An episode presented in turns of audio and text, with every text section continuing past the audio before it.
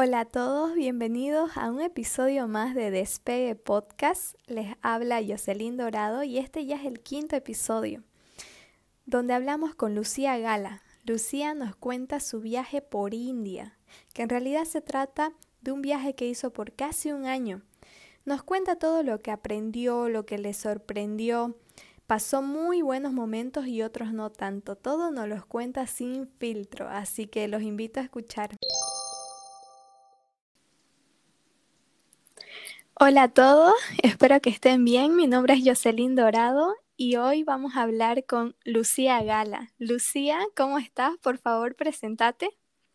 Hola, ¿cómo estás, Jocelyn? La verdad que súper bien, ya en casa. Bueno, no tenemos muchas opciones de dónde estar, ¿no? Eh, pero muy bien, acá feliz de obviamente poder hacer este podcast. Es mi primero, así que me estoy estrenando con vos y qué nada mejor que hablar de viajes, ¿no? Que es algo que me apasiona muchísimo y sé que a todos nos gusta. Sí, sí, como decís, la cuarentena no nos dejó muchas opciones, pero bueno, hay que, hay que aprovecharla. Sí, totalmente. hoy vamos a hablar de viajes y empezando un poco, que nos conté eh, de dónde vienen tus ganas de viajar, porque he visto que has viajado bastante. Uy, desde siempre, o sea, desde chica yo me acuerdo que mis papás, eh, en vez de celebrar así una Navidad grande con muchos regalos, nos íbamos a Argentina. Em, toda mi familia es argentina, yo soy la primera boliviana de mi familia, entonces siempre nos íbamos de viaje, o sea, te hablo de viajes súper baratos, nos íbamos en bus desde Santa Cruz a Buenos Aires, o sea, son más de dos días en bus, pero lo hacíamos, entonces ahí me vino mi espíritu aventurero y bueno, ya cuando pude salir del, colegio, me fui a estudiar y ya eh, se me venían también esas ganas de seguir viajando y a ver dónde puedo ir. Y cuando generé mis primeros ingresos, ya a los 17 años, fue como que, ah, no, no me ven más. Ya ahora ya empiezo a viajar y ya todo lo, todo lo que gane eh, va a ser para viajes. Y desde ahí se han sumado destinos, tanto en Latinoamérica como en Asia, como en Europa. Y bueno, la lista sigue tengo un mapa acá al lado mío que siempre lo miro y digo, ¿y ahora más dónde podré ir? y así estamos. Buenísimo. ¿Cuántos países has recorrido hasta ahora? A ver, tendría que contarlos. A ver, que empecemos. Conozco Argentina, conozco Brasil, conozco Panamá, Guatemala, conozco Belice, México, em, España, eh, Inglaterra, también he ido a República Checa, Italia, vamos 10. Eh, también he estado en Malta, muy lindo Malta. Francia, he estado en Asia, en Singapur, Indonesia, Malasia. Bueno, creo que son esos, creo. ah, e India, India. Vamos 16 países. Sí, son bastante. Pero bueno, contanos, ¿cuándo fue tu primer viaje sola? Mi primer viaje sola lo hice cuando yo tenía 17 años. Estaba en la promoción, era mi último año de colegio. Y yo soy una loca apasionada, enamorada de Beyoncé. O sea, para mí ella es la reina del mundo. Y salió un concierto que era de Beyoncé. Entonces yo tengo mi abuela, que la amo y la adoro, que vive en Buenos Aires, y le digo, abuelita, quiero ir a ver a Beyoncé pero no sé cómo hacer entradas, no sé, no sé cómo, cómo comprarlas, porque obviamente no había tanto esto del internet que las compras en línea y listo, ¿no? Hace 10 años. Sí, hace 10 años. Entonces yo como que le digo, y mi abuela, que es una crack total, me dijo al día siguiente, Lucía, ya te compré entradas, vamos a ir a ver a Beyoncé, cómprate el pasaje. Yo ya tenía bastante ahorrado y me fui. Me fui sola, le mentí al colegio, les dije al colegio que estaba de día a buscar universidades a Buenos Aires y era para, para irme, digamos, me fui todo y me fui sola a Buenos Aires. Ya conocía Buenos Aires, ya había ido un montón de veces porque toda mi familia es de allá, pero me fui sola solo a ver a Beyoncé. Y la verdad que primer concierto que voy sola, pero fue la mejor experiencia del mundo. O sea, tener la Beyoncé tan cerca, así que me caiga su sudor, fue lo máximo. Y en Argentina a mí igual me, me, pasó una experiencia parecida. Yo fui a ver a Coldplay, pero bueno, creo que hace cinco años, no sé, y me impresionó el fanatismo de la gente argentina. No sé si te pasó.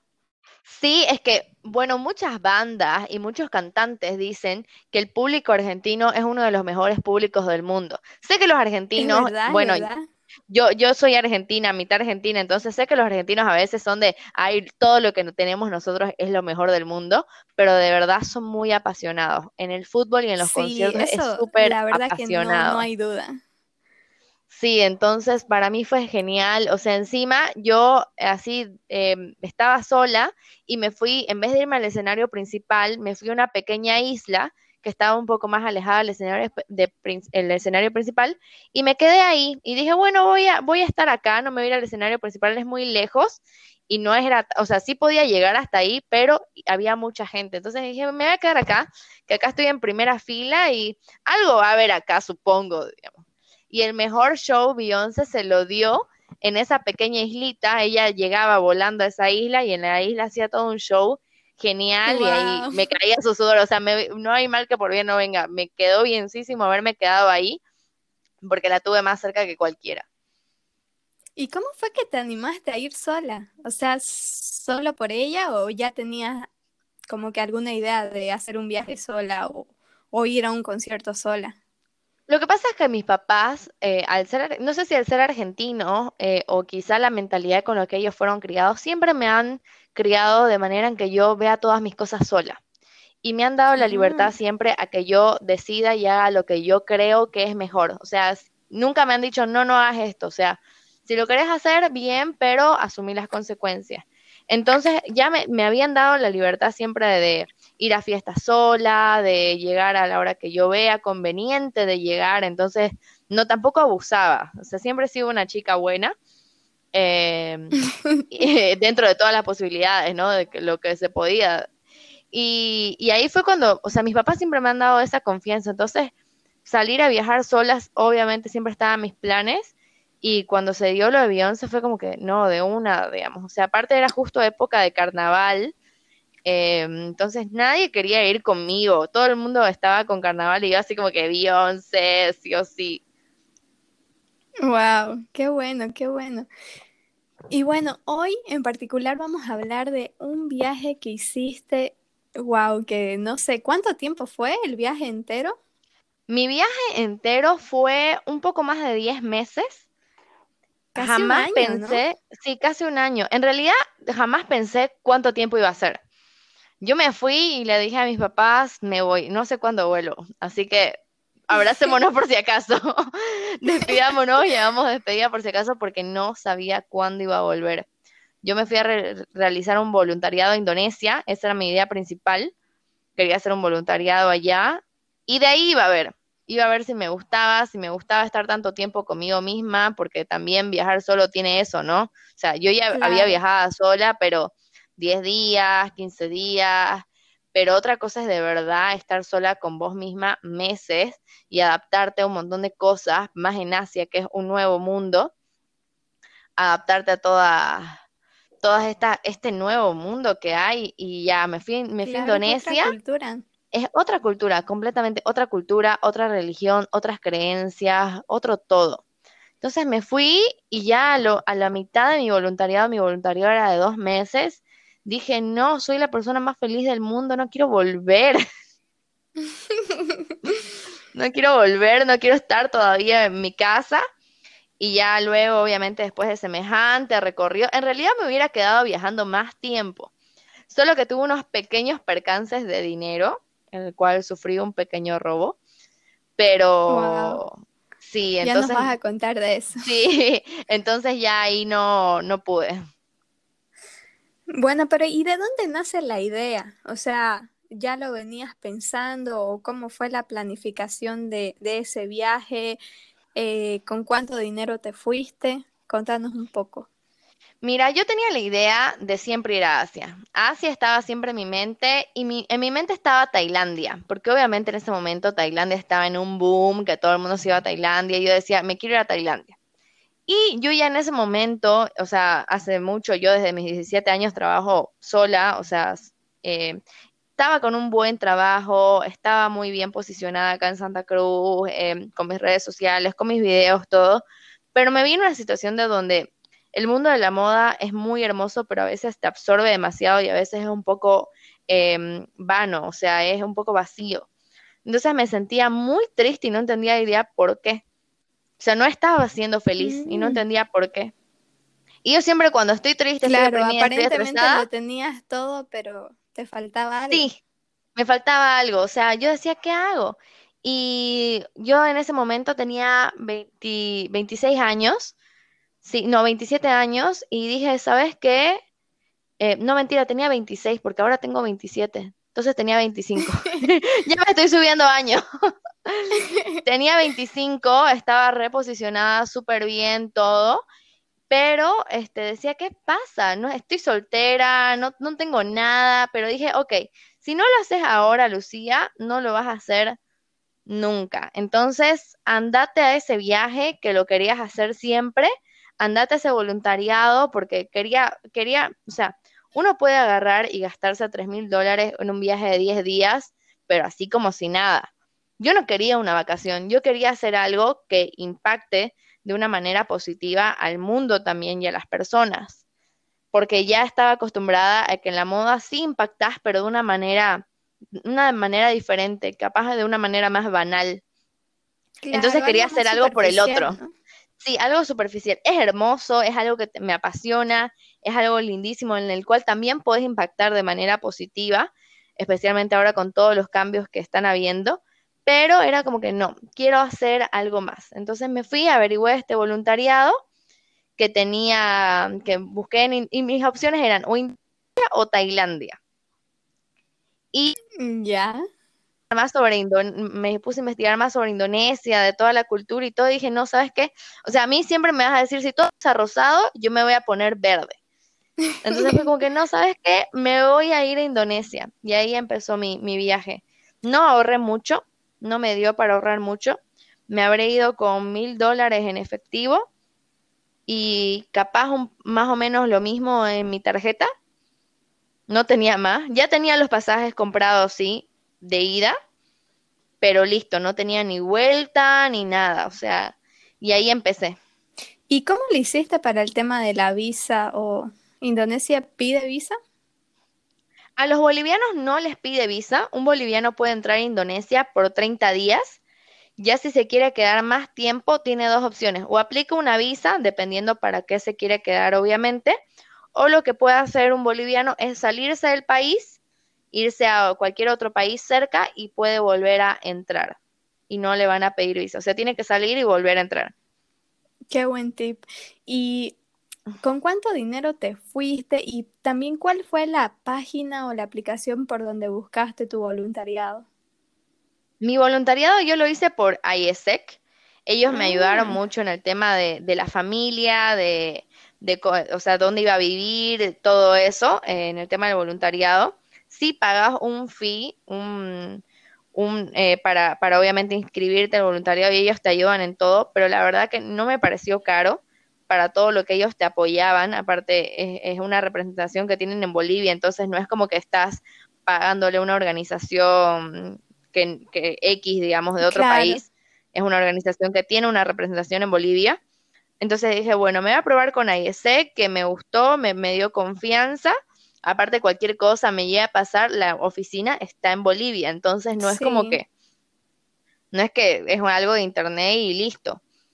Y bueno, ahorré, como te decía, en más o menos dos mil dólares y, y listo, y con eso me fui.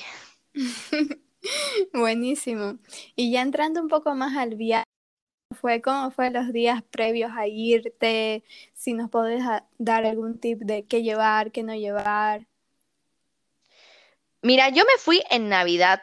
La gente piensa que estoy loca, la gente me dice que soy una Grinch, pero era el día del pasaje más económico, viajar el 24 de diciembre a la noche. Es muy económico. Es lo máximo. No viajan el 25, viajan el 24, o sea, la esperada de 12 realmente la diferencia era de 200 dólares. O sea, era abismal, era demasiada. Obviamente nosotros hicimos en mi familia nuestra cena navideña el día antes. Eh, un, un, tip que les puedo dar es que yo agarré y aproveché, hice una lista de las cosas que yo iba a necesitar para mi viaje este, y se las pasé a mi familia como regalo de Navidad. que necesitaba un pequeño kit, un pequeño kit para las uñas, este, un antifaz para dormir, eso, eso es algo muy necesario también. Una almohadita, mejor si, eh, para viajes, mejor si son estas almohaditas que se inflan, son ideales porque no ocupan tiempo, no ocupan mucho espacio, un buen abrigo porque los aviones son congelados, una libreta, algo donde guardar tu pasaporte y tus documentos, o sea, todas esas cositas. Yo hice una super lista y les dije, esto quiero para Navidad. Qué buen tip. Ajá, entonces ahí ya, me, ya, ya tenía yo todas mis cosas. Em, otro tip que les puedo dar es que vayan comprando los pasajes con tiempo. Yo mi primer pasaje que me compré fue de Santa Cruz a Barcelona. Fue el primero mm. que me lo compré para el 24. Mm, al mes, cuando me llegó otro pago, de, o pude ahorrar un poquito más, eh, me compré Barcelona-Singapur, que había encontrado un vuelo barato. Pero eh, algo que yo hice fue no, no me los compraba el mismo día. Digamos, yo llego a Barcelona el lunes y me voy el mismo lunes a Singapur. Yo me quedé unas dos semanas en Barcelona, aproveché para conocer Barcelona, pasé año nuevo ahí, pasé mi cumpleaños ahí y ya de ahí me fui. Mm, buenísimo. Y en Barcelona. Y lo mismo hice con Singapur. O sea, tenía amigos, familiares o igual estuviste sola? Sí, sí, tengo un montón de amigas en Barcelona que están haciendo su masterado, entonces la pasé increíble, me la viví de fiesta, aprovechamos Año Nuevo y mi cumpleaños y salimos y la verdad que fue espectacular, la verdad que fue muy linda experiencia. Por eso creo que volví a tanto a Barcelona, porque tenía tantas amigas ahí que, que era como que no me quería, no me quería ir, no quería, no me quería ir, pero sí quería seguir conociendo. Claro. Y bueno, de Barcelona te fuiste a Singapur, ¿no? A Singapur y estuve tres días en Singapur. Pude conocer eh, toda la ciudad de manera completa porque Singapur es una ciudad muy pequeña pero mm. hice lo mismo, o sea, no, no me fui el mismo día que llegué a Indonesia. Esperé, me quedé tres días, aproveché para conocer.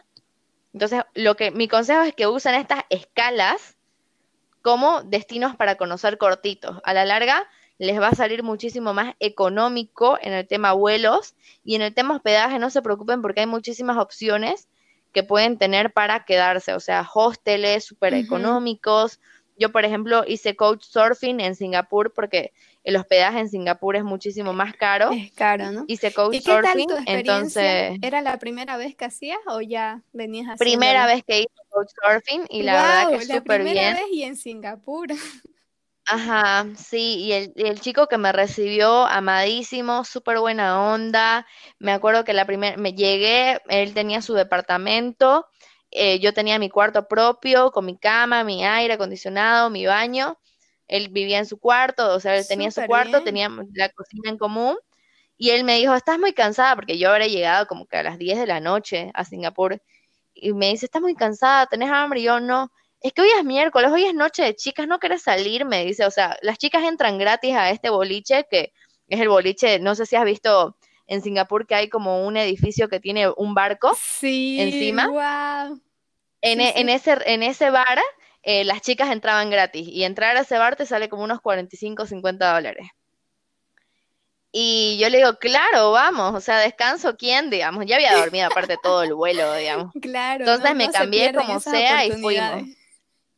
Fuimos, él súper amado, agarró y me dijo, mira, tenés que probar este trago, me invitó dos cócteles, yo le invité uno, nos pusimos a charlar, me contaba de su vida, de lo que hacía, nos fuimos a otro bar también, conocimos y ya bueno, luego me fui a dormir porque al día siguiente ya iba yo a recorrerme sola, toda, toda Singapur, él se tenía que ir a trabajar y ya seguidamente eso, ya después nos encontramos, porque él trabaja en, trabaja en horario de oficina, nos encontramos para cenar, fuimos a cenar, me llevó a un lugar buenísimo que yo creo que eh, no hubiera conocido como turista. O sea, a mí me gusta Couchsurfing por eso, porque vos podés ver las cosas de los, de los locales y, y conocer como local.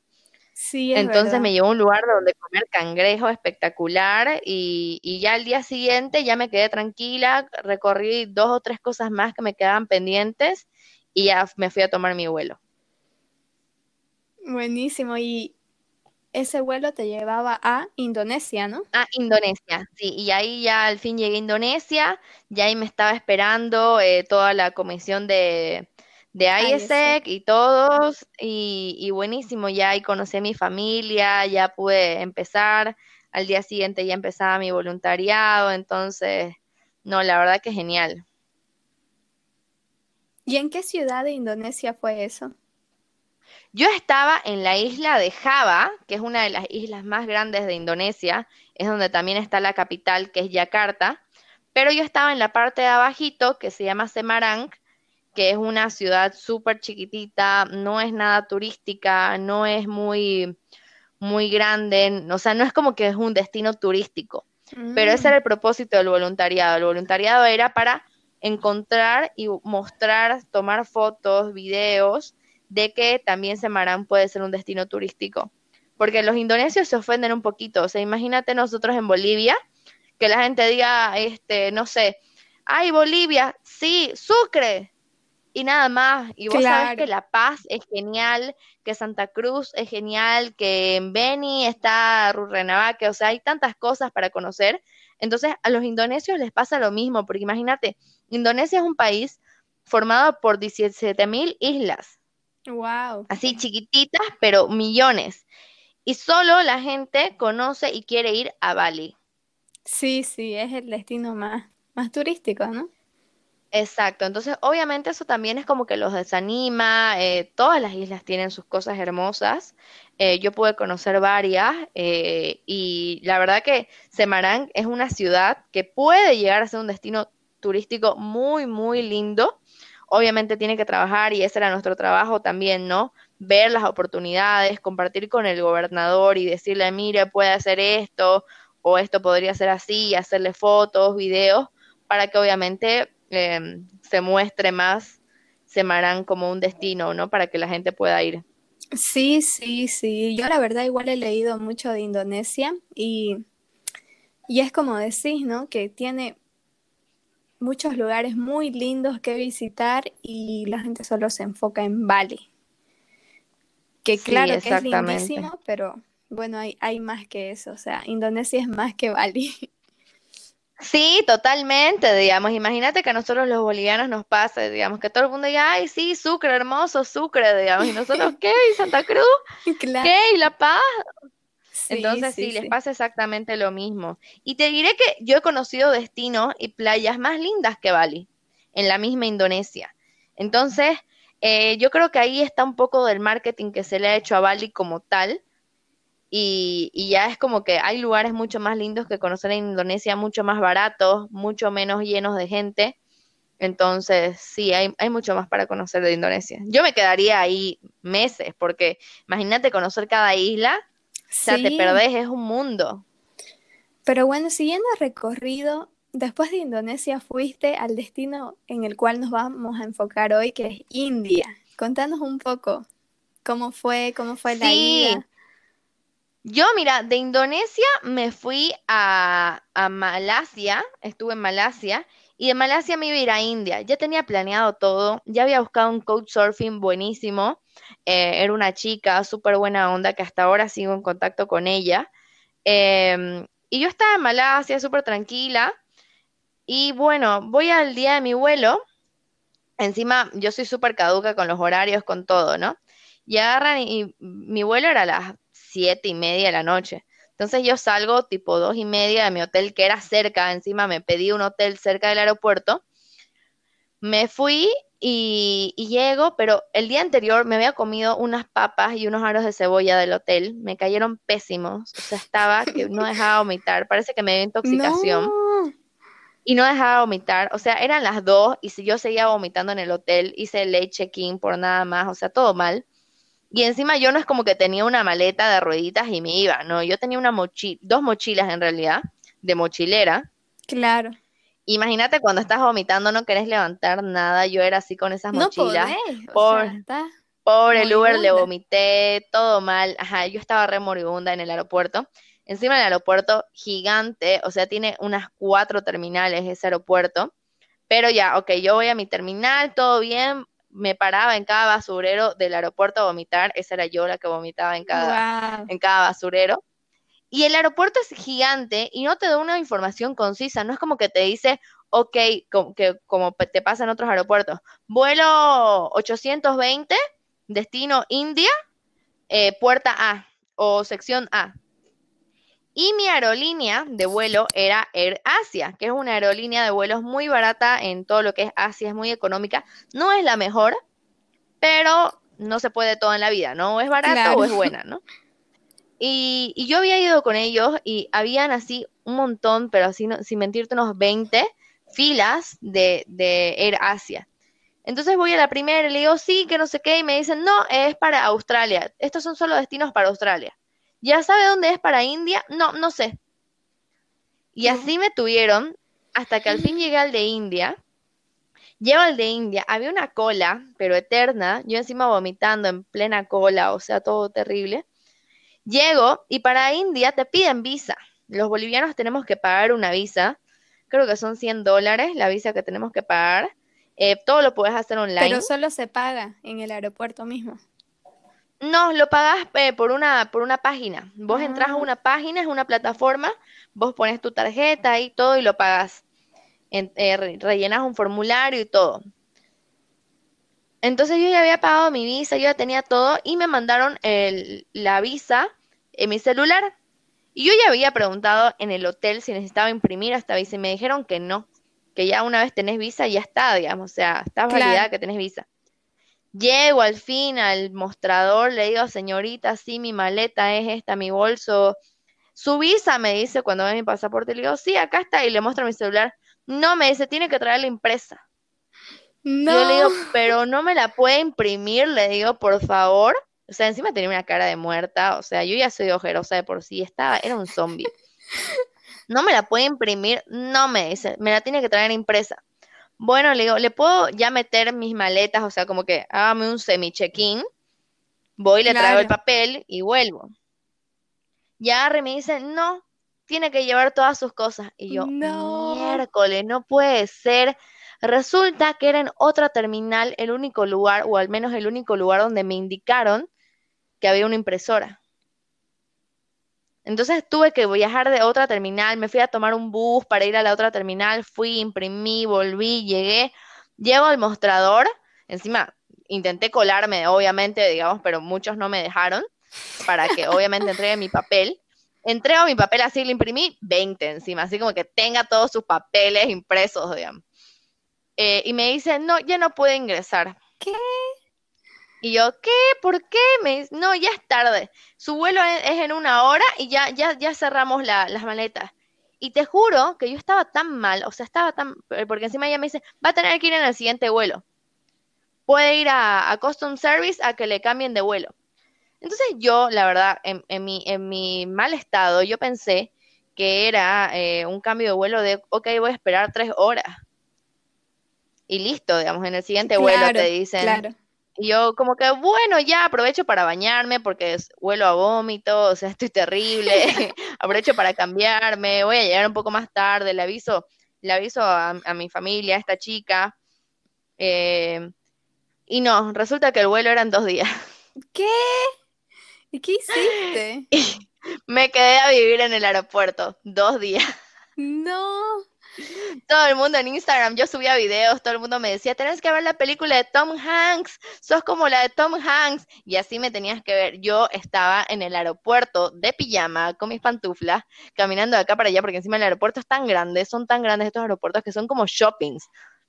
Entonces, o sea, el Ventura 10 veces más, digamos. Entonces, me iba a comprar esto, me iba a comer esto, me iba a pasear esto, me aburría. con tus mochilas, porque, wow, yo igual he viajado así eh, y el error que cometí fue que tuve la grande y una pequeña donde ponía mi compu.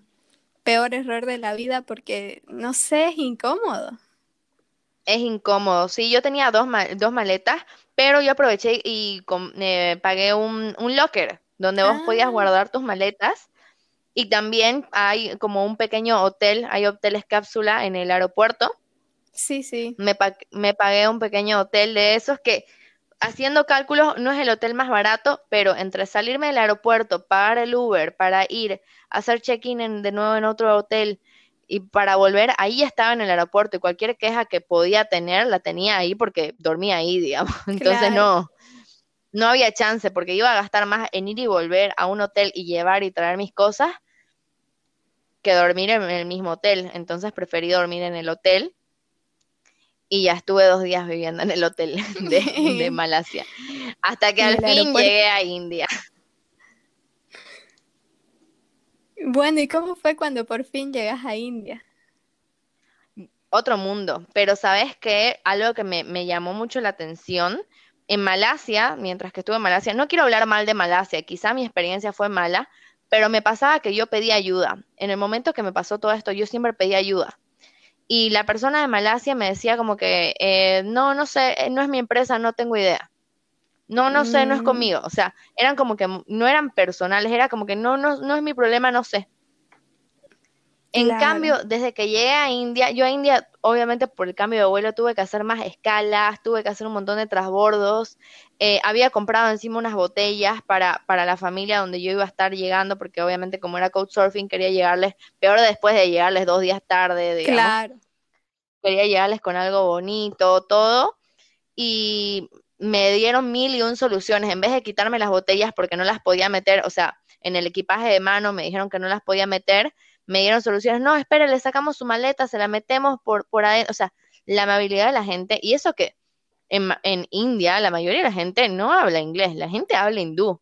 Claro, eso te iba a Pero aún cómo así, te comunicaba. Yo, yo hablaba inglés, pero la mayoría de la gente que no hablaba veía mi ticket, por ejemplo, tenés que tomar un bus para ir de la terminal al aeropuerto o del aeropuerto a la otra terminal, o sea, y moverte la gente igual se ofrecía a ayudarte.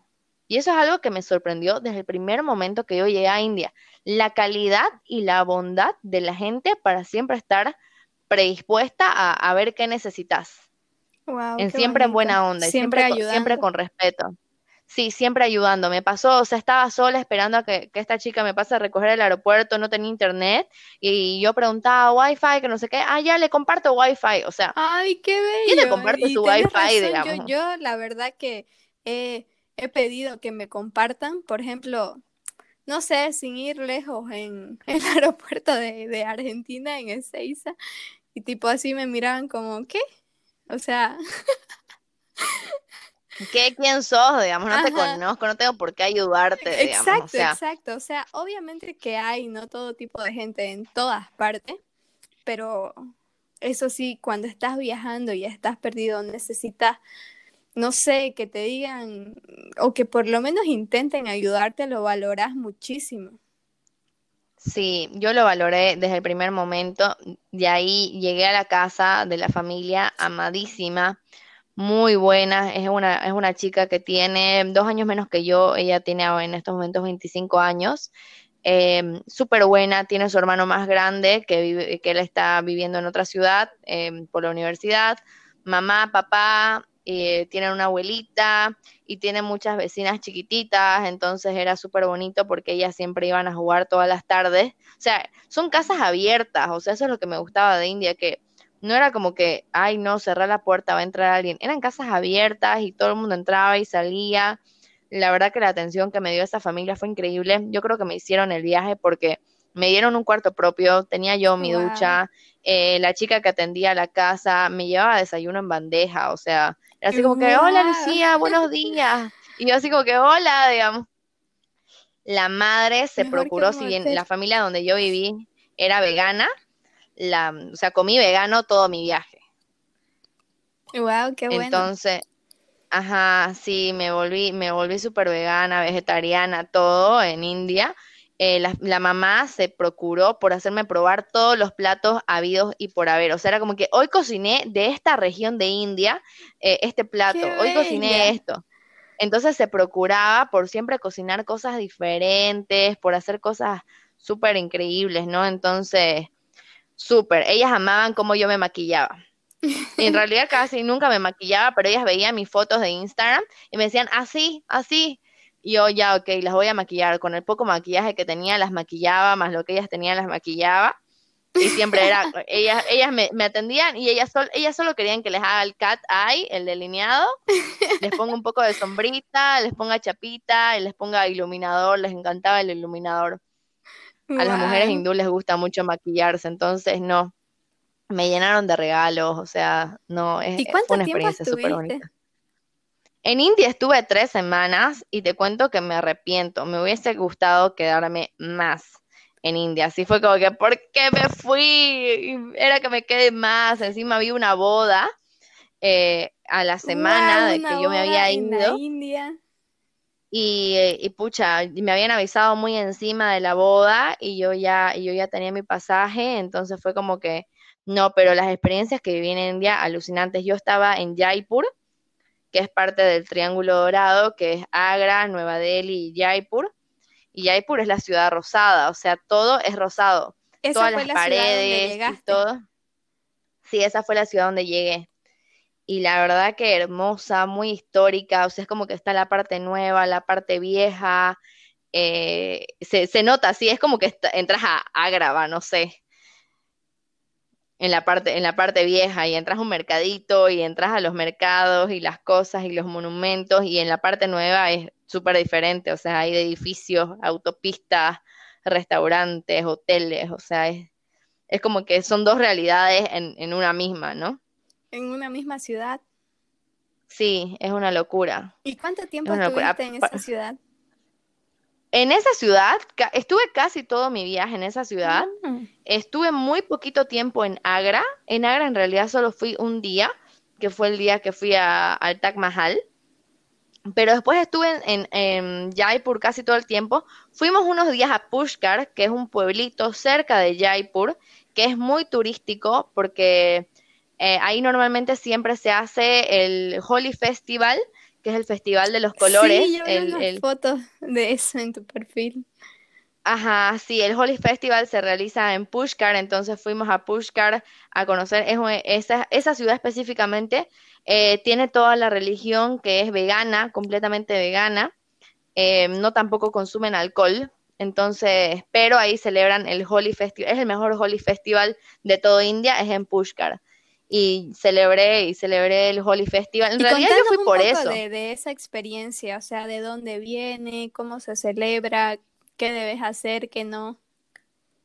Mira, el Holi Festival es como que el- la celebración del bien sobre el mal. Mm. Y es la celebración donde vos, digamos, si te llevaste mal con alguien o tuviste una amiga con la que te peleaste, agarrás y le echás colores y es como que le decís todo está bien. Entonces es como que es la, es la, allá no importa si sos hombre, si sos mujer, si sos empleado o sos gerente, eh, allá todos se echan colores porque es la manera de decir que todos están bien. O sea, es, una bonito. celebración de, de felicidad y de amor. Eh, también consumen eh, Bang, se llama, que es una leche que está filtrada con hojas de marihuana, lo cual eh, es, eh, normalmente es prohibido, pero solo por ese día se hace legal. Entonces todo el mundo puede tomar Bang y no, es una locura. O sea, imagínate todo el mundo tomando leche de marihuana, tirándose colores, digamos. O sea, ¿Y vos tomaste? Eh, es genial. que sí. no, te cuento que no, no tomamos. Este, tomé un día antes para probar. El día anterior probé así en un restaurante porque servían, digamos, probé, fue súper divertido comer todo con ese efecto encima, pero en la festividad fue como que no, no lo necesitamos, o sea, fue como que estábamos tan, tan metidos con la familia aparte, cada familia es como que se dedica a hacer diferentes dulcecitos, o sea, como que Mm. diferentes picaditas, entonces es como que toda una unidad. O sea, Life in Color es unidad, es, es- yo te comparto esto, vos me das esto, yo te pinto de rosado, vos de amarillo. Entonces, cuantos más colores tenés, es como que más estás celebrando eh, la unidad y el amor entre todos. Wow, qué bonito, ¿no? Y qué profundo. La verdad que yo había leído eso, pero muy superficialmente y no me imaginaba que era una celebración, no sé, tan bonita, tan profunda, tan buena. Sí. Sí, es súper bonita. O sea, a nosotros nos pasaba que también es una celebración donde las mujeres igual se hacen cargo. Por ejemplo, eh, mi, mi mamá en ese momento, la mamá con la que yo vivía, eh, se encargaba de hacer unos dulcecitos, la, la tía se encargaba de hacer otros, la abuelita se encargaba de hacer otros, la vecina hacía otros, y al final de cuentas todas las mujeres, solo las mujeres, eran bailando en la plaza solitas, o sea, sin necesidad de, de los hombres. Los hombres las dejaban. Ya los hombres tienen una, eh, lo mismo, obviamente entre hombres pero este, es como que las mujeres viven su, su mundo, ¿no? Y eso también está está súper bonito. Y ahora que hablaste de las mujeres, ¿cómo viste el rol de las mujeres en India? Yo vi dos lados eh, en, el rol de la mujer. Conocí una chica eh, casualmente que ella estaba por casarse en un matrimonio arreglado.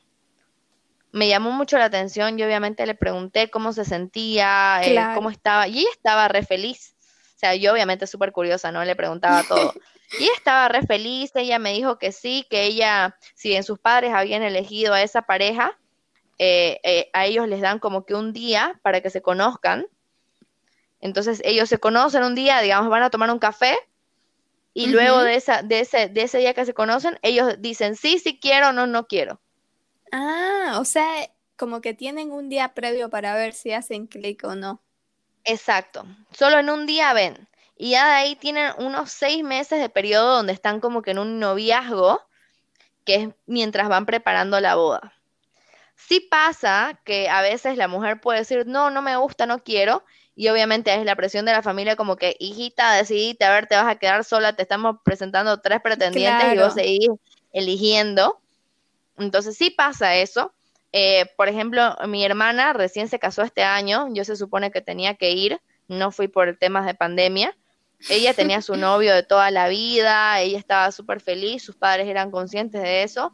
Si bien ella tenía que ocultar eh, lo avanzada que estaba su relación en muchos sentidos, digamos, o sea, ellos siempre se veían, iban al templo juntos, eh, salían juntos, y a veces eso era como que los padres decían, mm", y, em, a ver, ¿por qué ella lo ocultaba? Porque ella me decía, si yo les demuestro a mis padres que ya tengo relaciones sexuales con mi novio, o si yo veo tanto a mi novio, mis padres van a decir, ok, casate de una vez. Claro. Entonces, ¿qué hacía ella? Ella lo tenía muy bajo perfil, su relación muy tranquila, para que sus padres no apresuren su matrimonio y ellos puedan decidir cuándo casarse. Wow, súper interesante que, lo contes así, porque, por ejemplo, si bien tus padres sí te eligen a, a, tu novio, a tu futuro esposo, también por el otro lado, con este ejemplo, nos decís que podés vos elegirlo teniendo un novio, si es que tenés la aprobación de tus padres, me imagino. Sí, exacto, totalmente, digamos. Y hay de todo. Sí, el divorcio está muy mal visto. El ser una mujer divorciada está muy mal visto. Un hombre divorciado más o menos, eh, normalmente siempre piensan que un hombre divorciado es porque es gay. Entonces sí hay cosas que son muy cerradas, ajá, en ese tema, o sea, una mujer divorciada, ¿y cómo se va a divorciar? O sea, sí hay, sí hay cierto grado de machismo, que eso sí es eh, pero a mí no me chocó tanto, creo que quizá porque no viví tanto tiempo ahí o porque lo vi superficialmente, pero también vi mujeres bien felices, ¿no? O sea, mujeres que son estudiadas, mujeres que son, eh, tienen masterados, mujeres que son dueñas de su negocio, mujeres que, o sea, vi mucha empoderación de mujer también. Oh, qué bueno, qué bueno escucharla. La mujer es la dueña de la casa, la mujer es la que cocina, la mujer es la que decide, la mujer es la que ve esto, lo otro. El hombre es el que provee monetariamente, pero es como que la mujer es la que toma las decisiones, digamos. Oh, eh, en ese sentido. Sí, entonces es como que ves, ves ambos lados, ¿no? O sea, obviamente hay de todo. O sea, yo te estoy contando lo que yo vi y sí deben haber casos diferentes. Obviamente deben haber matrimonios arreglados que quizá no hayan sido felices. A mí las chicas con las que yo conviví salía me contaban que hubo una vez que tenían una conocida que se casó y el chico no era heterosexual. Y ella se casó igual, ella sabía que, no era, pero ella dijo que yo lo voy a apoyar en su homosexualidad, a encubrirlo y todo, pero luego el chico se cansó y se divorció. Wow. Y ahí la chica se quedó como que, o sea, me cagaste, digamos, ahora la quemada soy yo porque soy la divorciada, vos ahora sos gay, o sea. Sí, qué, qué pena, ¿no? Que sigan existiendo esos casos en estos tiempos. Pero bueno, cambiando un poquito de tema, y aunque sí va, va muy de la mano con, no sé, los preconceptos que los que no hemos ido a India tenemos, eh, ¿Cómo viste el tema de la pobreza? Porque, no sé, India siempre ha sido sinónimo de mucha pobreza. Este cuento que es, lo que sí vi es que no solo en India, sino en Asia, veo pobreza, pero también veo gente feliz, porque ellos no saben lo que es riqueza. Entonces, wow. ellos viven feliz con lo poco que tienen. Ajá, exacto, ellos viven feliz con, con eso, digamos. O sea, me pasaba en Indonesia que conocía chiquitos y, eh, que tenían su casita así de dos por dos, eh, de maderita, pero estaban en la isla de Lombok, la isla súper desierta, con la playa enfrente. Y yo me decía para mí misma, o sea, ¿ellos son conscientes de que viven en el paraíso o no? Y ves, y, y sí son, sí son pobres, porque obviamente no tienen eh, riquezas materiales, pero a la vez son súper ricos. O sea, mira dónde están viviendo. Ricos en Tienen para comer, tienen para comer, trabajan, o sea, y son felices. Entonces es como que ahí ya ves que la, la pobreza y la riqueza también es, eh, va mucho, o sea, dependiendo de cómo la veas. Yo vi, sí, mucha pobreza en India, muchos niños pidiendo en la calle, eh, que eso también te choca un poco porque de verdad, sí, o sea, los de Bolivia no son nada, vi mucha, vi mucha suciedad también, eso pasa mucho, hay mucha contaminación en India. la, gente no está culturizada. Sí, no está culturizada para, eh, obviamente, eh, no botar las cosas en la calle. Tiene mucho esa cultura de, ok, lo boto en la calle y listo. Pero no es solo en India, te contaré, en Indonesia también, en Malasia. O sea, es como que el asiático tiene esa costumbre de, de no botar las cosas en la basura. Eh, por ejemplo, a mí me decían, ay, pero Bolivia es súper sucio. No, anda a India, anda, fíjate, anda a Asia. De ahí vas a ver lo que es, lo que es suciedad. Anda a un mercado, de ahí vas a ver lo que es. Pero em, paralelamente, o sea, ves, ves gente también súper feliz. O sea, a mí me pasó cuando yo salí del Taj Mahal, me fui por un barrio, o sea, vos ves el Taj Mahal que es lleno de riquezas y todo alrededor es pobreza. Entonces es, es, muy chocante, es muy así. Acabo de salir a un palacio de mármol y estoy saliendo y acá hay un niño eh, orinando en, en, la, en la calle y sentadito al lado de su mamá, súper flaquita. Obviamente le faltan ciertas necesidades básicas, ¿no? Entonces ahí es cuando te da, te da el choque de, ok, viven al lado del Taj Mahal en un destino súper turístico, pero mira cómo son, mira cómo están viviendo. Entonces, seguro hay mucho ves mucho, ves mucho de todo. ¿Y cómo fue la experiencia de ir al Taj Mahal? Porque no fue nos acabas de decir que fuiste sola. Sí, fui sola, o sea, fue una locura porque en realidad yo, o sea, era India Taj Mahal, o sea, yo no, yo, sin, para mí era, iba a ir a India por el Holy Festival y por el Taj Mahal, o sea, no me iba a ir de eso. Y ya se acababan mis días y mi familia, si bien era muy buena, era muy sobreprotectora, entonces ellos querían acompañarme a todo lo que yo quería ir, entonces era eh, la verdad que los valoro y los entiendo mucho porque obviamente soy mujer, eh, no soy de ahí, entonces ellos me querían, cuando yo quería irme a aventurar sola por India, ellos me decían, no, nosotros te llevamos y te traemos, que por parte está bien, digamos, porque no hablo el idioma ni nada. Y cuando yo me quería ir a, Agra, desde Jaipur, vos te podés ir en bus o en movilidad, son dos horas solamente, es como irte de Santa Cruz a Samaipata.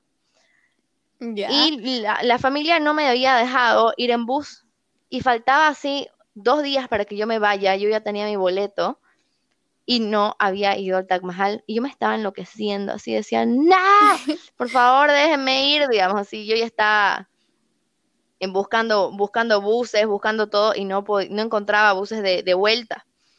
Y la familia me dice, ok, te vamos a pagar un taxi que te lleve. Un taxi un taxi solo para mí, así era mi, mi, Uber que me lleva, me llevó hasta el Taj Mahal. O sea, salimos a la tarde, llegamos a la noche. Yo pasé la noche en un, hostel ahí, en, en, Agra, para despertarme y ver el amanecer en el Taj Mahal. El señor iba a dormir también en, su auto, o sea, yo le ofrecí una habitación, no quiso pagarla.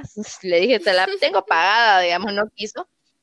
Eh, y al día siguiente nos íbamos de vuelta. O sea, pasé 24 horas en Agra, que es la ciudad del Taj Mahal.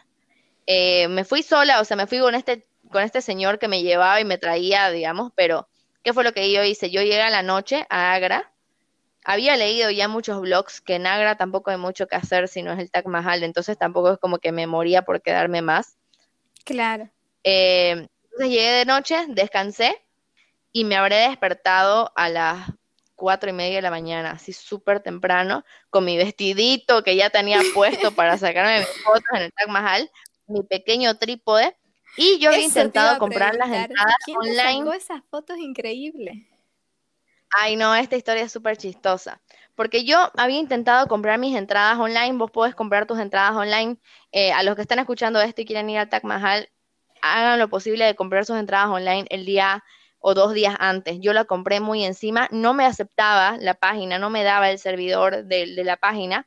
Dije, bueno, no importa, voy allá y pago con tarjeta. ¿Cómo no vas a pagar con tarjeta? ¿Cómo no vas a poder pagar con tarjeta en el Taj Mahal? voy así 5 de la mañana sola con mi alma, digamos, con mi celular y tenía 200 dólares en mi billetera, digamos. Em, y agarra y mi tarjeta, mi tarjeta de crédito. Y agarra y me dice, quiero pagar con tarjeta. Y me dice, no, no está funcionando la máquina. No. Y le digo, ya, entonces le pago con dólares, le digo. Y me dice, no, no aceptamos dólares. ¿Y a qué hora abren los lugares de cambio? Recién a las 9 de la mañana y eran las 5. Se faltaban cuatro horas. No. Y yo así, ok, chao, me, perdí el amanecer en el Taj Mahal, me voy a volver yo a las diez y media de la mañana y no voy a poder conocer el Taj Mahal. Y estaba así sola con mi alma, todo oscuro, encima así negro. Eh, y justo me escucha un señor que él era un guía, eh, uno de, estos, de estas personas que te explican toda la historia, todas las cosas. Me escucha y me dice, señorita, usted no puede comprar, porque obviamente yo estaba hablando todo en inglés y ya le cuento todo lo que pasó y me dice, hagamos una cosa. Yo soy guía turístico, soy de los certificados, me mostró su gafete, todo. Yo le hago el recorrido, yo le compro su entrada y acabando el tour, obviamente usted tiene que comprar mis servicios como guía. Y acabando el tour, yo le acompaño a una casa de cambio y ya usted me paga eh, no solo mis servicios, sino también la entrada. Y yo, sí, por favor. Sí, sí, más bien, después de todo lo que habías hecho para estar ahí, yo creo que fue la salvación. Y aparte, o sea, no te cobra nada. La entrada al Taj Mahal creo que es 20 dólares, que no es nada caro. Eh, el señor me cobraba creo que 10, 15 dólares por su servicio. O sea, estamos hablando que para ellos significa mucho, para mí, digamos, en ese momento no significaba nada. Y me dijo, a mí me gusta, me estaba contando, me dice, a mí me gusta, veo su trípode, a mí me gusta tomar fotos, me dice. Eh, y yo, sí, de una, digamos. Y el señor súper bueno agarró, con fotógrafo incluido, mi fotógrafo me costó 15 dólares. Agarré y le dije, ay señor, mientras estábamos haciendo la cola ya para entrar, es que a mí me gusta tomar fotos, yo estoy viajando por todo el mundo, en dos días me voy a París porque tengo que hacer una campaña, porque tenía que hacer una campaña con Huawei en París y le digo, y, y si no, si no hubiera sido por usted, no hubiera podido conocer el Taj Mahal, y le empiezo a contar. Y me dice, bueno, vamos a hacer lo siguiente, me dice, el tipo ya se conocía el Taj Mahal de Krina Cola. Vamos a aprovechar la luz del amanecer para tomarte fotos y luego, cuando ya te tome todas las fotos que, que querés, te voy a explicar de la historia y de todo eso, digamos, que eso te lo puedo explicar con cualquier luz del día. Claro. Entonces, yo entré y el tipo se conocía todas las locaciones, o sea, todas las perspectivas, desde donde se veía más lindo, ajá, todos los lugares fotografiables, el tipo se las conocía.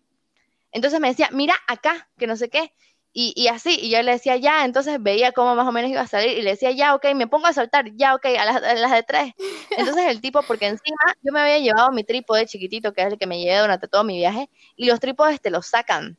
Porque como es un palacio de mármol, vos no puedes llevar nada, nada. Te sacan todo, todo, todo lo que tengas. Ese era un selfie stick, ni siquiera era un trípode gigante, era un selfie stick que se hace trípode si lo separas las patitas pero igual me lo sacaron. Entonces, realmente, eh, yo ya me veía apoyando mi celular en las paredes, así, sacándome solo selfies, ni modo. Sí, ni modo, digamos, pero de verdad que el Señor me ayudó un montón me indicó los lugares donde había que sacarse fotos, como mirar, y acá sale la luz, y de este lado, o sea, el señor ya se las conocía a todos. Es más, la foto que más le gustó a todo el mundo de mi viaje es una foto donde yo estoy solita dando vueltas y el Taj Mahal está enfrente vacío. Hay una igual que tenés saltando. Ajá, sí, él, me decía, ok, a la cuenta tres saltás, y yo, ya, y me ponía, y me ponía a saltar. Y, y, justo esa foto frente al Taj Mahal, todo el mundo me decía, ¿cómo lograste que no haya gente? Sí. Y yo justo quería que él me saque una foto, él se había parado bien arriba para sacarme fotos del Taj Mahal, este, y había una chica pobre que se había vestido encima toda hindú, era una chica que se ve que de Estados Unidos, tenía apariencia de ser de Estados Unidos, se había vestido toda hindú, estaba con su novio, le pedía a su novio, pero nadie se corría para sacar fotos. O sea, era como que la gente estaba abollada sacando fotos, pero nadie le daba espacio. Entonces yo agarré, o sea, ¿cómo es el karma, no?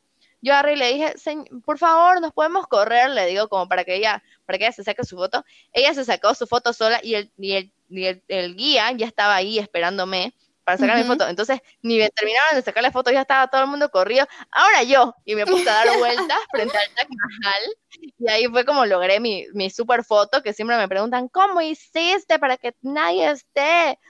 Y así fue. Sí, qué buen tip. La verdad que, que sí es clave, uno, no tener vergüenza, dos, de verdad, yo, yo he hecho que la gente se ponga en, en fila, o sea, cuando he visto que que, que, es como que un lugar súper turístico, está la gente y no podés por nada del mundo sacar una buena foto, es como que ya por favor nos formamos y si estamos organizados sale mejor. Y sí. Sí, exacto. E, y ahí fue como que después todo el mundo así se turnaba, o sea, luego de lo que yo hice, todo el mundo se turnaba para tener su foto bonita, sin gente, y todos nos respetábamos entre todos, y todo el mundo tenía su foto bonita sin gente detrás.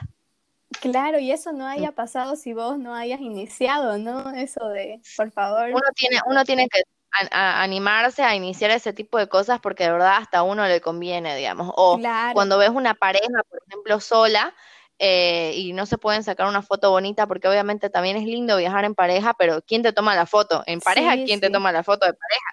Entonces ahí yo siempre lo que hacía era ofrecerme, digamos, por favor, eh, ¿no quieren que les tome una foto? Sí, sí, obvio, digamos, me ha pasado en Roma, me ha pasado en el Taj Mahal, me ha pasado en todas partes.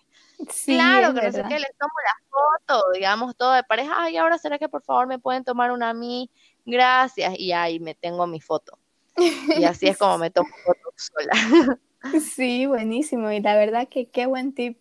Hasta ahorita no había he podido hablar de esto con, con, nadie, pero sí, o sea, es así, tenés que animarte, tenés que ofrecerte a tomar una foto y, y como decís vos, el karma, luego sí. aparece mucha gente que te, que te ayuda. sí, el karma es mucha dosis. Sí, sí. ¿Y qué más nos podés contar de India? ¿Qué otra cosa te sorprendió o no sé, dijiste, esto no estaba en mis expectativas? La gente, primero que nada. Segundo, la comida. La comida es espectacular. O sea, la gente que ama la carne, yo igual, o sea, no es como que amo la carne en sí, pero sí me gusta comerme una hamburguesa cada tanto. Creo que por eso no podría ser vegetariana porque amo la hamburguesa. Pero de verdad podés vivir sin comer carne. Podés vivir sin comer carne y comes delicias, cosas increíbles, súper deliciosas, que sabores únicos que jamás te hubieras podido imaginar eh, que son vegetarianos, que son veganos. Entonces, eso me pareció muy, muy bueno. Otra cosa que me gustó mucho es cómo, cómo se arreglan, cómo se alistan, o sea, todo el trabajo que tiene detrás el sari y todo lo que es la vestimenta tradicional de una mujer hindú los aros, las argollas, el pelo, el maquillaje, el bindi, que es el puntito que se ponen del tercer ojo, cómo, cómo la mujer hindú se, se produce el, eh, la, la, ajena, eh, ponerse, ponerse las manos, pintarse las manos, pintarse los pies, todo eso me, me choqueó, o sea, me encantó todos esos detalles que llevan. Eh, es una moda las mujeres, ¿no? Es una moda diferente. Si bien en su día a día la mujer hindú se viste bien recatada, no muestra, no es como en Santa Cruz, no muestra mucha pierna ni mucho pecho, eh, tienen un estilo diferente. Y para las bodas es todo eso, o sea, la, novia hindú se casa de rojo, se casa de rosado y los sari igual, es otro mundo, o sea, eh, el sari uno piensa que está ya puesto, no, o sea, a mí cuando me armaron el sari eh, y lo tengo acá en mi casa, son tres metros de tela doblada. Wow. ¿Cuál es la belleza del sari? Es como ellos te lo drapean y te lo arman en el cuerpo.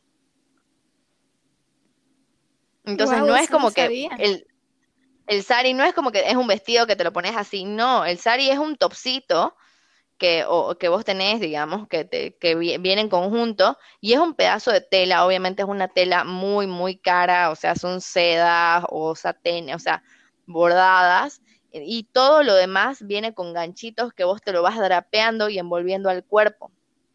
Qué interesante, Entonces es, ¿no? Es genial, ajá. Es mucho trabajo y es, y es, un despliegue de culturas, ¿no? O sea, porque, por ejemplo, eh, la mamá le enseña a la hija cómo armar el sari y, y ahí sucesivamente es todo va, todo va generacionalmente traspasándose ese conocimiento, que, o sea, yo capaz aprenda si me quedo tres meses en India, digamos, pero es como que es, un conocimiento muy, muy bueno de, saber cómo armarlo y cómo vestirlas y cómo, o sea, me parece fantástico. Cómo son las novias también, o sea, son súper diferentes a lo que son, a lo que son acá, digamos, o sea, otro, otro estilo, colores. En el tema de la moda me llamó mucho la atención todo eso. Wow, qué interesante. La verdad que sí, o sea, viajar nos da eso, ¿no? Nos regala el, el conocer nuevas culturas, de hacer cosas que para nosotros solamente habían una forma de hacerla. Sí, exacto. Aparte ves también, o sea, por ejemplo, yo tenía cosas que para mí son súper normales, o sea, yo siempre, porque me gusta ir a la playa, digamos, o aparte yo venía de estar en Indonesia mucho tiempo, mis piernas son bronceadas. Eh, si bien no era como que iba a la peluquería, sí me llevaba una maquinita de afeitar para rasurarme mis piernas y me decían, wow, ¿por qué tus piernas son tan suaves y te, y te usas rasuradora? No lo creo. ¿Con qué te depilas? O sea, cosas así insignificantes. ¿Cómo te haces las cejas? Porque yo tengo mi perfilador de cejas. Ajá. ¿Cómo te haces las cejas? Que no sé qué. Mira cómo te delineas. O sea, esa cultura de belleza, que para uno quizás es súper normal, digamos, para ellas es otro mundo. O sea, ¿por qué te delineas así? ¿O por qué es este delineador así? ¿Y, cómo es esta crema? ¿Y, para qué es esto? O sea, son súper curiosos de todo. O sea, y me encanta que para lo que nosotros es belleza, en otro lado es belleza de otra manera. Entonces, todo es esa curiosidad por, por alistar. O sea, la mamá y la hija, como te digo, para mí era un maquillaje con el que yo iba a un junte en Santa Cruz, para ellas era como que, wow, Lucía, por favor, maquillame, como si estuvieran, ajá, como si yo estuvieran yendo a la mejor peluquería del mundo. Así, yo quiero maquillarme como vos salís en esta portada. Wow. Y, y yo así como que, ya, entonces, ustedes, yo las voy a maquillar, pero yo quiero que ustedes un día me vistan de hindú. Y ahí fue que me vistieron de hindú. Ah, sí, claro, digamos, así te vestimos de hindú, digamos, para, ellas, o sea, para ellas lo que... Ajá, sí te vestimos hindú, obvio. ¿Qué color querés? ¿Rosado, azul, verde? Digamos, ya, rosado, digamos. Y ya me ponían todas las cosas y yo era así como que flasheando y para ellas era algo súper normal. Super normal del día a día. Sí, sí, te lo regalo. Y yo, ¿qué? ¿Cómo? ¿Cómo me voy a quedar con su sari? No, no, quédatelo, que no se quede, digamos, así. Increíble, digamos. Wow, qué bonito. lo que contás y más que, o sea, que tuviste el privilegio de compartir con tanta gente y más con una familia. Y bueno, sí, no, una locura. Para resumir, eh, en tres palabras, ¿cómo describirías la India? La India es choqueante, la India es diversa y también es colorida. O sea, yo creo, mucha gente me dice, hay gente que me dice que la ama, hay gente que me dice que la odia. Yo creo que yo estaba preparada para ese hermoso caos. Yo sabía que me iba a encontrar con un caos, pero yo disfrutaba de ver el caos porque yo ya estaba preparada para eso y yo lo quería ver y yo quería estar metida ahí en el caos y en el mercado y estar metida llena de gente. Si no estás preparado para ese caos, eh, capaz te, choque eh, el tema, el tema India, el tema cultural, todo eso, ¿no? Pero yo creo que si vas con esa intención de, conocer ese caos y estar metida ahí y que no te moleste, o sea, no te podés enojar porque la gente tira las tacitas de café que toman en, la, en, la, en el piso, o sea, es algo que ellos hacen y sí, yo la mía y la, y la de mis amigos la, la ponía en el tacho de basura. Eh, qué ibas a hacer, digamos, con la de los demás, digamos, no puedes enojarte por eso, o sea, hay cosas que ya se van más allá de tus manos, sí, obviamente hay que hacer un cambio, no digo que está bien, pero es como que nuestra realidad es muy diferente a la de ellos, entonces yo creo que el nivel de adaptación que uno tiene que tener, o sea, tenés que estar preparado y tenés que abrirte a todo, abrirte a comer con la mano, a que no hay servilleta, a que te lames los dedos, eh, a que la gente hace ruido cuando come. Sé que no es de muy buenos modales acá, pero en, Bolivia, pero allá es algo normal. eh, a que la gente, a que la comida no sea carne, o sea, son, son diferentes cosas que no podemos cerrarnos. Yo creo que lo mejor, el mejor consejo... A, todo, ¿no? A vivir la experiencia completa. Sí, exacto. El mejor consejo que yo le puedo dar a alguien si va a India o a cualquier país que es completamente diferente a lo que conocemos es que investigue, que lea, que se prepare eh, y que lo sepa disfrutar. Porque en vano es ir a un lugar de esos y decir, ay, quiero una hamburguesa. No, anda preparado y se sabe disfrutar la comida vegetariana y vegana. Porque de verdad te vas a enamorar de la comida si la sabes disfrutar. En cambio, si estás quejándote porque querés una hamburguesa, o sea, ¿para qué vas a India? Claro, y eso pasa con todo, ¿no? Con la vida en general, estemos de viaje o no. O sea, hay que, hay que disfrutar eh, las cosas y, no sé, o sea, tratar de, de ver todo siempre desde el lado positivo. Pero bueno, ya para, para finalizar, eh, ¿qué nos podés recomendar así como viajera? ¿Qué tips viajeros nos podés dar?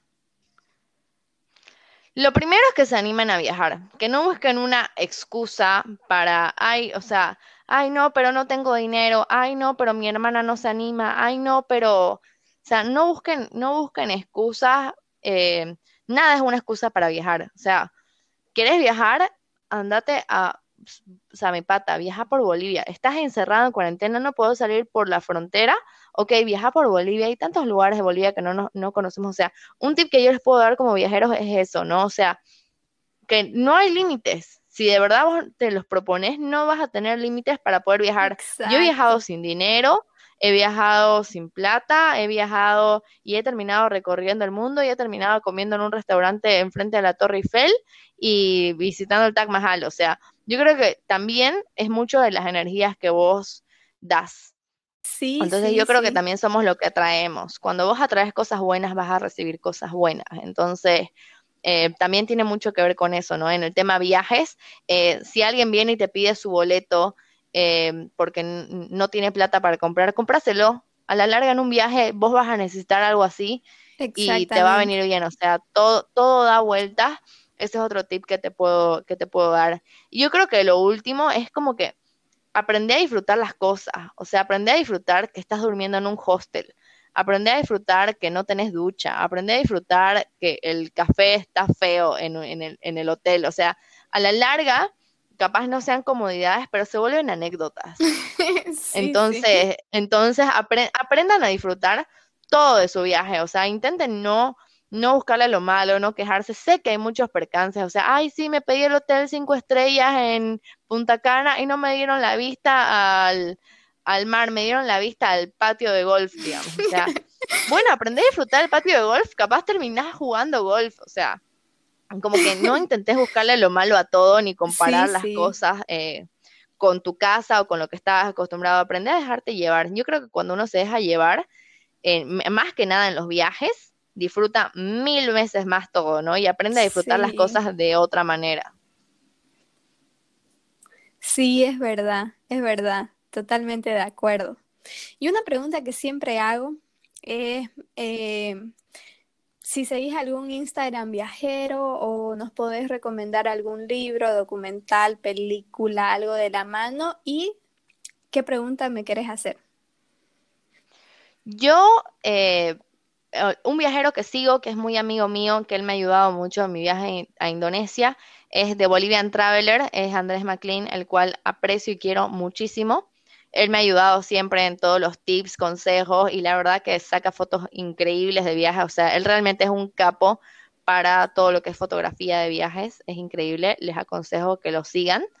Eh, otra persona que me gusta mucho es Alan por el Mundo. Es un mexicano que igual vive de eso.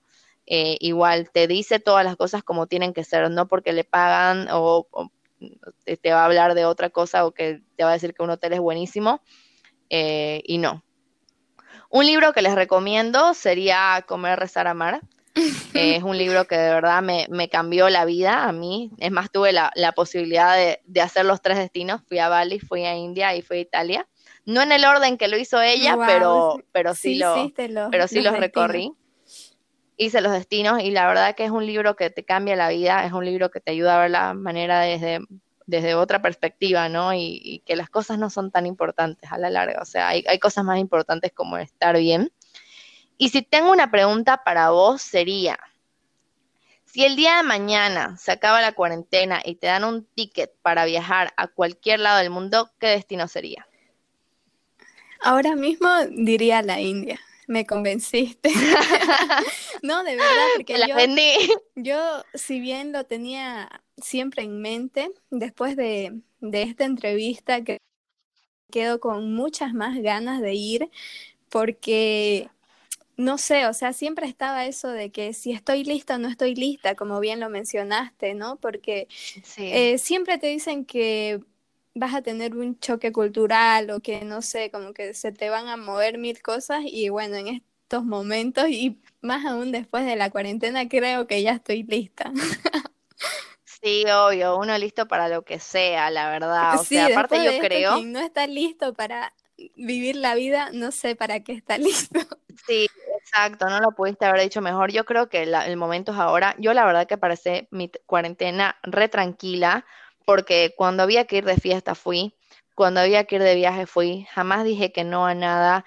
Em, quería hacer un viaje y jamás me quedé con las ganas, me quedé sin un peso, eh, tirada en la calle, pero me recorrí el mundo. Entonces, ¿sabes qué? Mi cuarentena me la pasé tranquila porque si mañana se acaba el mundo y nos atacan los zombies, em, yo puedo irme a dormir tranquila, con la conciencia tranquila de que tengo muchas anécdotas vividas. Entonces yo creo que eso es lo más importante, que es como que no se queden con las ganas de nada, o sea, de verdad háganlo, o sea, y no solo en los viajes, en la vida en general, digamos, o sea, no somos árboles. Entonces, de verdad, si algo no nos gusta, cambiémoslo. Y si queremos ir a un lugar, vayámoslo. O sea, yo creo que el único impedimento para hacer las cosas somos nosotros mismos. Exacto, nadie exacto. Ay, no, que mis amigas no pueden, que mi novio no me deja. No, pero anda sin, o sea, buscale. Yo, yo por eso empecé a viajar sola, porque me cansé de las excusas de los demás. Sí, lo más importante es animarse, ¿no? Dar ese primer paso que yo creo que es el que más cuesta, pero una vez lo das, creo que ya todo fluye. Sí, una vez que empezás allá a viajar solo, ya le hallas su gusto y ya es bonito porque ya no dependes de nadie. Y son viajes hasta más baratos porque no estás pensando en, en ay, no, mi amiga quiere ir a este hotel o ay, no, tengo que hacer esto. Sí, exacto. Entonces, ya son viajes mucho más baratos. Entonces, la verdad que la gente anímese, practique viajar solo. De verdad es, es, algo que no es para todos, pero sí es muy recomendado para todos y también que no se quede con el qué pasaría así, que lo haga, porque no se sabe qué va a pasar mañana. Exacto, se acaba el mundo y te quedaste con las ganas, así que hacelo sí, ahora. Exacto. bueno, Lucía, la verdad que te agradezco muchísimo. Em, aquí quiero aclarar que no, no, creo que no te conozco. Ah, sí, sí, creo que sí te conozco en persona, alguna vez por alguna amiga en común, eh, pero eh, no sé, nunca había charlado tanto con vos y la verdad que me quedé más, más que sorprendida, no sé, con todo lo que nos contaste. Te agradezco por haber confiado, ¿no? Y haberte animado a, contarnos un poco más de tu viaje, que muchas cosas a veces no, no hay el espacio para contarlos, qué sé yo, en Instagram. Y qué bueno tenerte aquí contándolo. No, no, gracias a vos, Jocelyn, por todo el espacio. La verdad que todo lo que sea para inspirar a la gente a que se anime a viajar, yo estoy in, así que si tenemos que hacer podcast todas las semanas para animar a la gente, sí, hay que hacer la segunda parte del viaje, porque sí, hay eh, que hacer Europa. escuchando, esto no fue todo, o sea, eh, como, como bien escucharon, Lucía viajó por casi un año, así que esto es solo el inicio. Así que nada, ya, ya vamos a tener a Lucía en un próximo episodio. Por el momento, espero que hayan disfrutado esto y nuevamente, Lucía, muchas gracias y a todos los que están escuchando. Gracias a todos y bueno, ya lo vamos a estar compartiendo y nos vemos en el próximo podcast. bueno, chau, chau, un abrazo. Chao, chao a todos.